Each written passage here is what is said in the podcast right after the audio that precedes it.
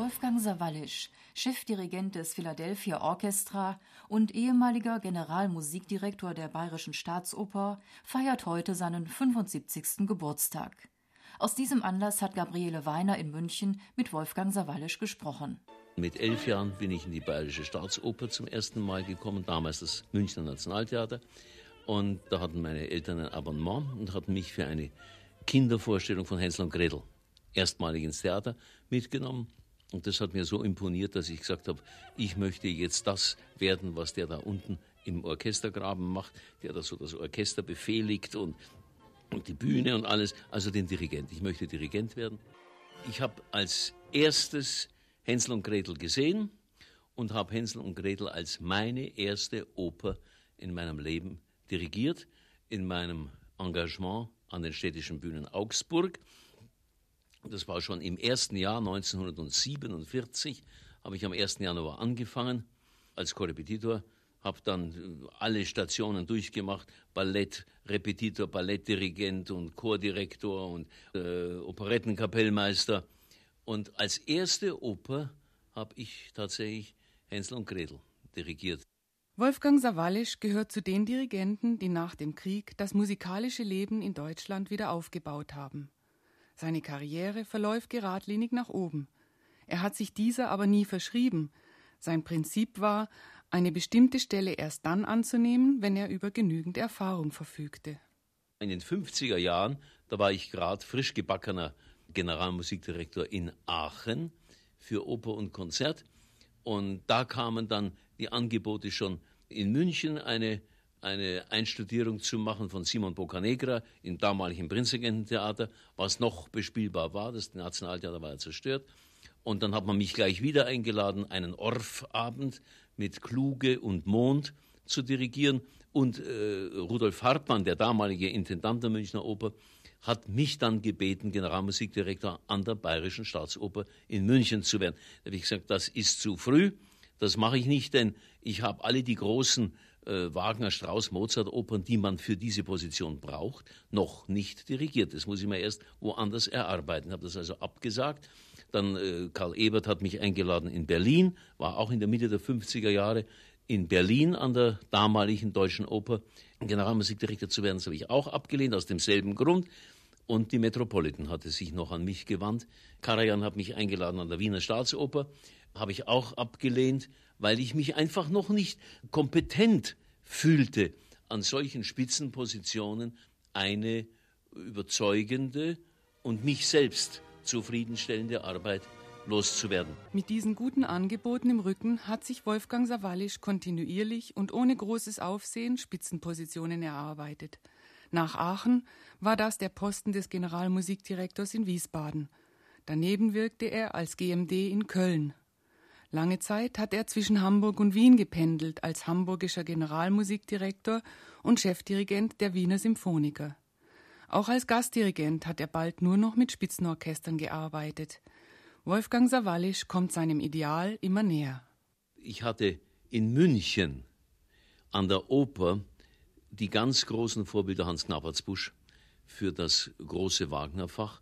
Ich hatte Clemens Kraus, als Chef des Hauses ab 1937 den Vertreter des Richard Strauss Repertoires schlechthin und hatte in München als Chef der Münchner Philharmoniker auf dem Konzertsektor Oswald Kabasta, einen der, der unglaublichsten Musiker, an die ich mich erinnern kann, der in mir Maßstäbe gesetzt hat, die ich dann versucht habe, wieder zu erreichen oder denen ich nacheifern wollte.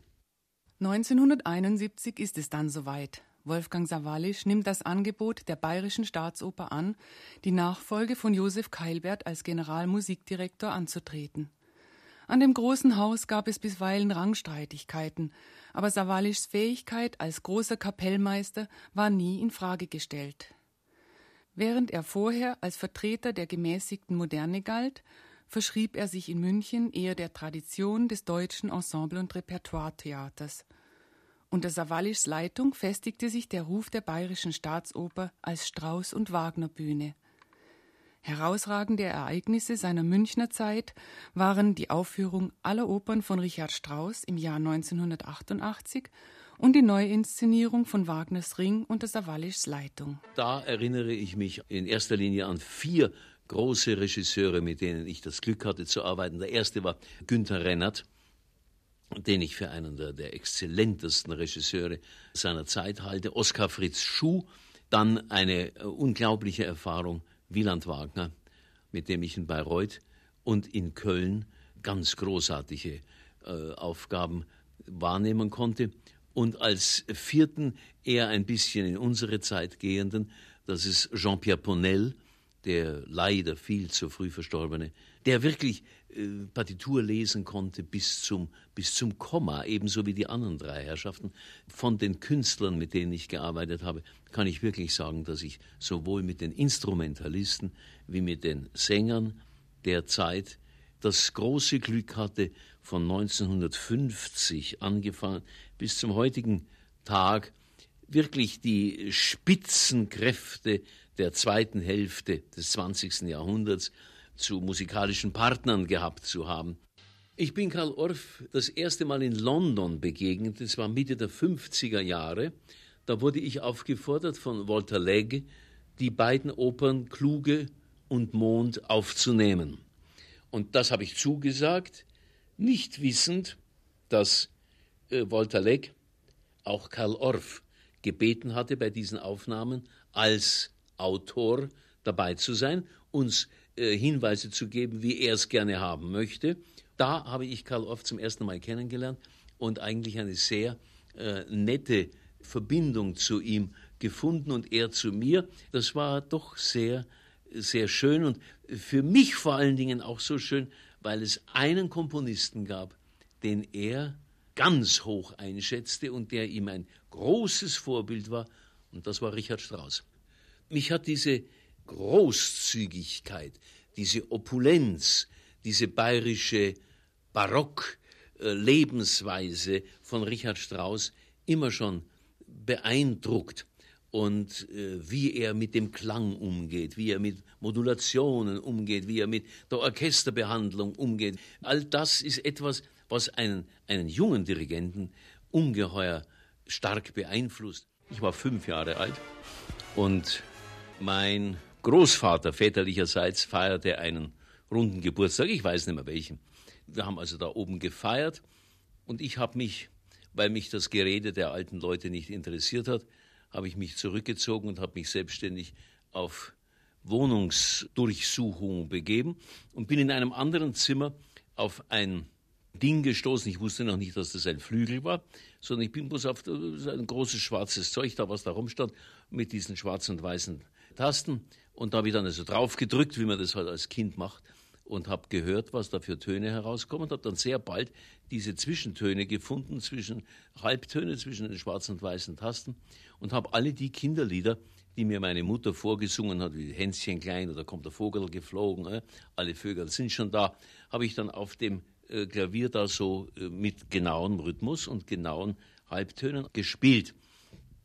Und habe gar nicht gemerkt, wie plötzlich in der Tür mein Großvater stand, der ein Gefühl hatte, war durch seine Arbeit mit Kindern, dass da vielleicht was äh, Besonderes sein könnte im Augenblick.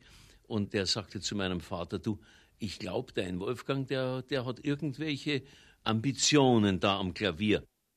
Mit dem Klavier hat also alles angefangen in dem bürgerlichen Elternhaus Savalisch in München. Obwohl der kleine Wolfgang dann bald wusste, dass er Dirigent werden wollte, ist er dem Klavier immer treu geblieben als Kammermusiker und als begehrter Liedbegleiter. Wenn Sie die Sänger hernehmen, die ich begleiten durfte bei großen Liederaufgaben und Liederabenden, so ist es ganz einfach das, was ja eine sehr enge Zusammenarbeit gibt auf dem Konzertpodium, die man wunderbar übertragen kann auf die Oper, wo sie dann statt des Klaviers einfach das große Orchester vor sich haben und die Distanz zum Sänger ein bisschen größer ist, weil der oben da auf der Bühne steht. Aber als musikalische Richtung ist ja doch beides gleich. Das Atmen mit den Sängern, das Gestalten einer Phrase, das Spüren, wo ein Sänger aufgrund einer mm, ja, momentanen Unsicherheit oder, oder einer momentanen äh, Indisposition, die Hilfe äh, braucht, die, die, ein Begleiter ihm geben kann durch ein Tempo, sowohl in der Verzögerung wie in der Beschleunigung, um kleine Phrasen zu gestalten. Das alles können Sie als Liedbegleiter wunderbar lernen und dann übertragen aus dieser Erfahrung heraus auf die große Oper. Zu der Zeit, wie ich in München 1992 mich entschlossen hatte, mit Ablauf des Jahres 92 meine Position an der Bayerischen Staatsoper aufzugeben.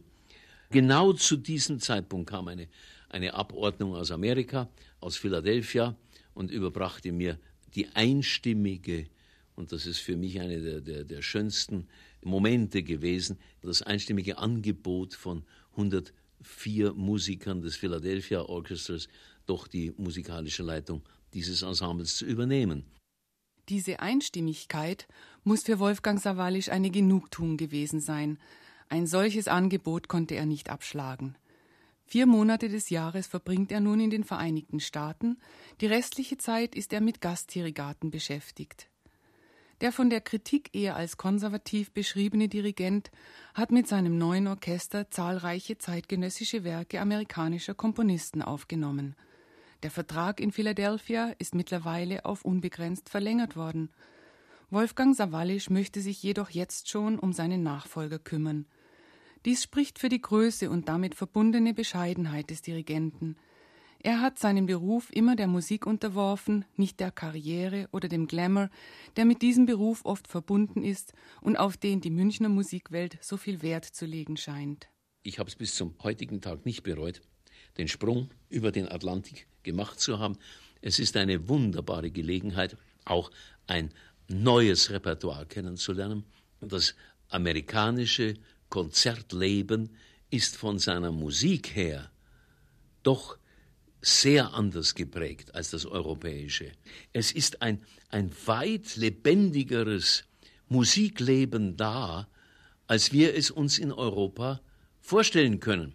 Umgekehrt war es für mich wieder wunderschön, gewisse Dinge aus Europa hinüberzubringen nach Amerika, von denen die keine Ahnung hatten.